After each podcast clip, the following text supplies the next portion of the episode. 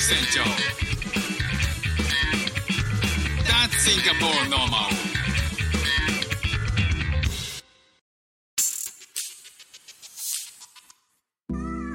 どうも副船長です。シンガポールで4歳と5歳の息子の子育てをしている主婦です。この番組は子育ての話や英語学習の話、海外生活で面白いと感じた日本との文化や価値観の違い、そこから改めて感じた日本のすごいところなんかをお話ししております。先日あのランカウイというマレーシアのランカウイ島というところに家族旅行に行った時の話なんですけど、えー現地のまグラブで配車サービスがま、シンガポールでもマレーシアでも共通のものを使ってるんですけど、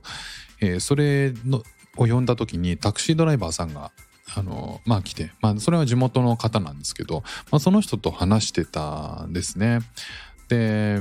なんかランカウイっていうのはもうめちゃくちゃ観光観光産業で成り立ってるような国っぽくて、えーまあリゾートアイランドっていうのかな。あの旅行に来て楽しむっていう人がたくさんいてでその人たちのためにホテルだったり、えーなんか移動のタクシーだったりレストランだったりっていうのが、えーその人たちがお金を落とすことによって成り立つ、産業が主なんじゃないかなと思うんですけど、えーじゃああのその方がね、えーマレーシアで家族がなんとはえっと子供が6人かな？8人だったかな？忘れちゃいましたけど驚くほどの あの子供の数がいるんですよ。で、えーその人その子たちを養ってるという状況らしくてでコロナ禍っコロナの時まあ要は1年2年ぐらいね、えー国が、えー国がとあの国境を開けずに、えー旅行者が入ってこないっていう時期があったわけじゃないですか。その間にどうしてたのって一体どうやって生計立ててたのっていう話になったんですよ。なんかそのグラグラブっていうその配車サービスも、えー国によってはまあ日本だとウーバーとかはね、えーメインだと思うんですよ配車サービスって。でシンガポールでもマレーシアでもグラブっていうのがえー、ウーバーの代わりというか似たようなサービスとして、えーまあ有名というかあ一定のマーケットのシェアを持っているっていう感じなんですけどマレーシアに関しては、えーグラブがグラ、えーと車を買う自分で車を買って、えーオーナーシップを持ってその空いた時間で、えー車を使ってないとかそういう時間でビジネスをする、えー配車してあの迎えに行って送り届けるっていうことではなく、まあ、ほとんどの人がその観光相手に対して観光目的で来た観光客に対して、えーそのクラブあ車で現地に届けてあげたりとか、まあ、空港からホテルまでに届けてあげたりあとはそのそれ以外だともともとあのなんかこうビーチアクティビティみたいなものが充実してるところなんで、えーそういうところに案内したりとかあとはなんかマングローブをボートで、えーボートで漕いでマングローブの、えーを眺めながらこうのんびりの時間を過ごすっていうビーチアクティビティみたいなのもあってでそういうののボートをチャーターしてあげたりとか、まあ、いわゆる、え観光アクティビティのガイドさんとしても、えーなんか生計を立てる一つになってるらしいんですよね。